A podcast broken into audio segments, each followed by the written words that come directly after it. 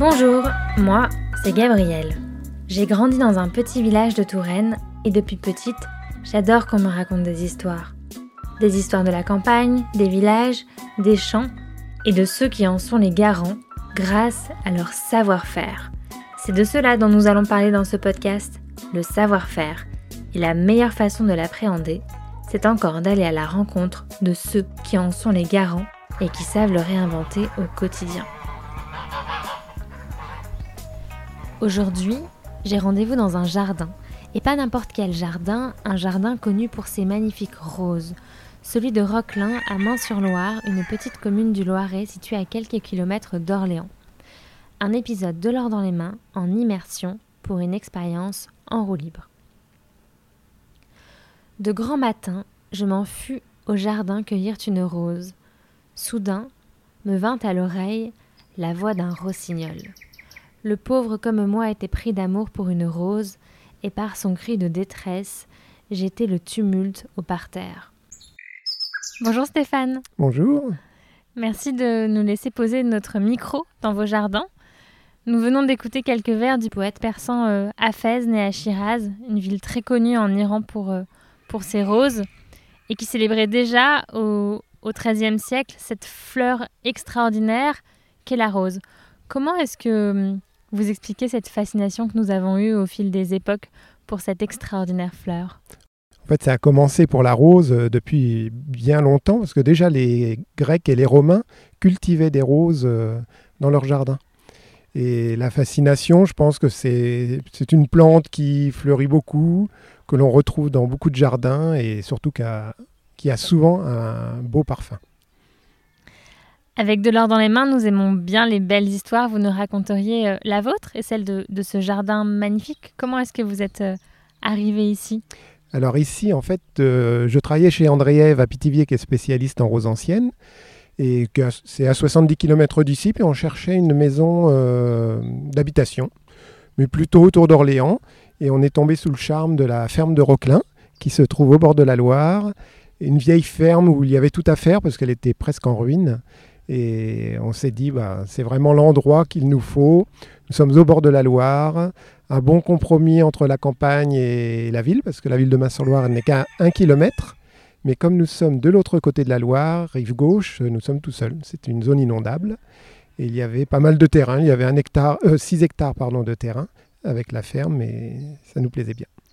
Pour que nos auditeurs puissent visualiser un petit peu les, jardins, pourriez-vous nous expliquer comment ceux-ci sont, structurés et, ce qui s'y passe? Alors déjà pour la naissance du jardin, parce qu'en fait nous avons acheté en 98 et j'ai commencé par planter avec mon épouse autour des bâtiments et voyant que ça poussait bien, on a décidé de, de créer un plus grand jardin.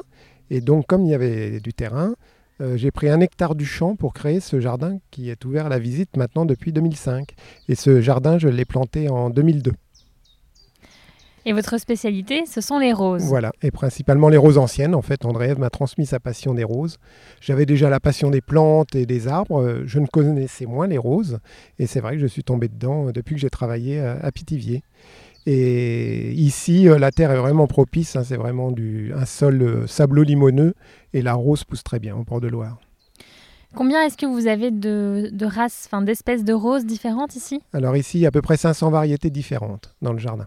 Incroyable. Donc en grosse partie en variétés anciennes, quelques variétés modernes également, et même des variétés euh, comme les roses anglaises qui, sont, qui ont été créées récemment mais qui sont considérées comme modernes. Elles ressemblent à des roses anciennes, mais comme elles ont été créées récemment, on les considère comme des roses modernes. Ça ressemble à quoi une rose ancienne? En rose ancienne, il y a les roses qui font un peu comme des pivoines, avec beaucoup de pétales. Et il y a aussi des roses toutes simples, comme des églantiers. Donc c'est assez varié, mais euh, c'est vrai qu'on identifie souvent la rose ancienne avec des roses euh, avec beaucoup de pétales. Et donc quand on, quand on parle de roses anciennes, elles ont à peu près combien de siècles, combien d'années? Alors on dit euh, roses anciennes, souvent des roses créées avant 1930. D'accord. Et je crois qu'au début du 19e siècle, il n'existait vraiment que quelques dizaines de variétés et que c'est l'impératrice Joséphine Bonaparte qui s'est prise de passion pour les roses en en plantant plus de 250 variétés dans le parc de, de, de la Malmaison et c'est ce qui deviendra la première grande collection française. Oui, voilà. Et en fait, au Moyen Âge, euh, il n'y avait pas beaucoup de rosiers. On parlait de la rose euh, Gallica officinalis, la rose de Provins, la rose de Damas, mais il n'y avait pas trop de, rosiers. Et ça s'est beaucoup développé, oui, par la suite, et principalement au fin 19e, hein, où il y a beaucoup de création de rosiers. Et vous, comment est-ce que vous vous êtes constitué cette magnifique collection de roses? Alors bon, en, ayant travaillé chez André Eve, donc euh, je connaissais bien les roses, donc j'ai pu en acquérir, et puis euh, je continue toujours euh, d'en acheter hein, ou d'en greffer. En fait, si je trouve un rosier qui m'intéresse, je prends des greffons et je, le greffe pour pouvoir le, multiplier et le planter dans le jardin. Et cette collection, en fait, euh, bah, augmente tous les ans parce qu'on peut en trouver quand même pas mal. Et est-ce que tous les rosiers répondent au même rythme biologique? Est-ce qu'ils fleurissent tous en même temps? Est-ce qu'ils ont besoin de leur taille tous en même temps? Non, alors dans, les variétés dites anciennes, il y en a beaucoup qui fleurissent qu'au printemps. Donc euh, celles-ci, elles fleurissent vraiment en mai-juin, mais après, elles ne fleurissent pas euh, l'été ni à l'automne. Elles, poussent en végétation. Et bon, il y a quand même des variétés anciennes qui refleurissent aussi jusqu'à l'automne. Donc elles fleurissent déjà, de toute façon elles fleurissent toutes au printemps et après certaines variétés refleurissent l'été et l'automne. Donc ce qui permet d'avoir des roses un petit peu toute la saison. En sachant que les variétés non remontantes, donc qui fleurissent qu'au printemps, font une énorme floraison, donc c'est vraiment spectaculaire, mais elles ne fleurissent qu'une fois. Et est-ce que la rose, elle a fondamentalement besoin de l'intervention humaine ou bien il existe des roses sauvages ou des rosiers qui n'ont pas ah. vraiment besoin d'être taillés Notre rosier euh, sauvage euh, dans la région, disons en Europe, en France, c'est l'églantier, Rosa eglanteria. Donc lui euh, pousse naturellement dans la nature et l'intervention de l'homme n'est pas nécessaire. dans un jardin, c'est bien d'intervenir pour contrôler le rosier, le retailler. Il fleurit mieux si on le retaille. Il n'y a pas de bois mort, il faut enlever le bois mort. Donc, mais sinon, un rosier peut vivre tout seul. D'accord. Vous nous parliez, parleriez un petit peu de, de la taille. Euh, quand est-ce qu'elle a lieu et pourquoi? Alors la taille, en fait, c'est un petit peu tout le temps. Hein. C'est beaucoup en hiver pour euh, rabattre le rosier, mais après, toute la saison, il y a toujours des grandes pousses qu'il faut tailler parce que c'est trop envahissant. Couper les fleurs fanées pour les variétés qui refleurissent l'été, c'est mieux, ça refleurit mieux. Il y a toujours du bois mort à enlever. Mais euh, en fait, c'est une petite taille d'entretien toute la saison euh, de végétation. Et après l'hiver, il faut retailler un petit peu plus sévèrement, enlever au moins un tiers ou à la moitié, de façon à restructurer le rosier. Qu'est-ce que c'est comme rosier? Alors c'est un rosier très ancien, c'est euh, Archiduc Joseph, créé dans, fin 19e siècle. Et donc c'est un rosier remontant, donc c'est pour ça qu'il est en fleurs en ce moment. Donc c'est le moment de couper les fleurs fanées dès qu'elles fanent euh, au fur et à mesure. Euh, et alors on commence par quoi quand on taille un rosier? Alors déjà on commence par euh, repérer toutes les fleurs fanées. Donc vous voyez toutes ces petites fleurs là qui sont là. On coupe juste la fleur fanée. Parce que vous voyez, il y a d'autres fleurs qui viennent, qui sont en bouton, ou d'autres fleurs en pleine, en pleine floraison. Donc on coupe juste les fleurs fanées. Et par exemple, cette branche là qui est totalement défleurie, eh bien, on la coupe beaucoup plus basse. Vous voyez? On rabat la, branche au niveau des autres, de façon à redonner une forme au rosier. Et un rosier, ça peut vivre combien d'années?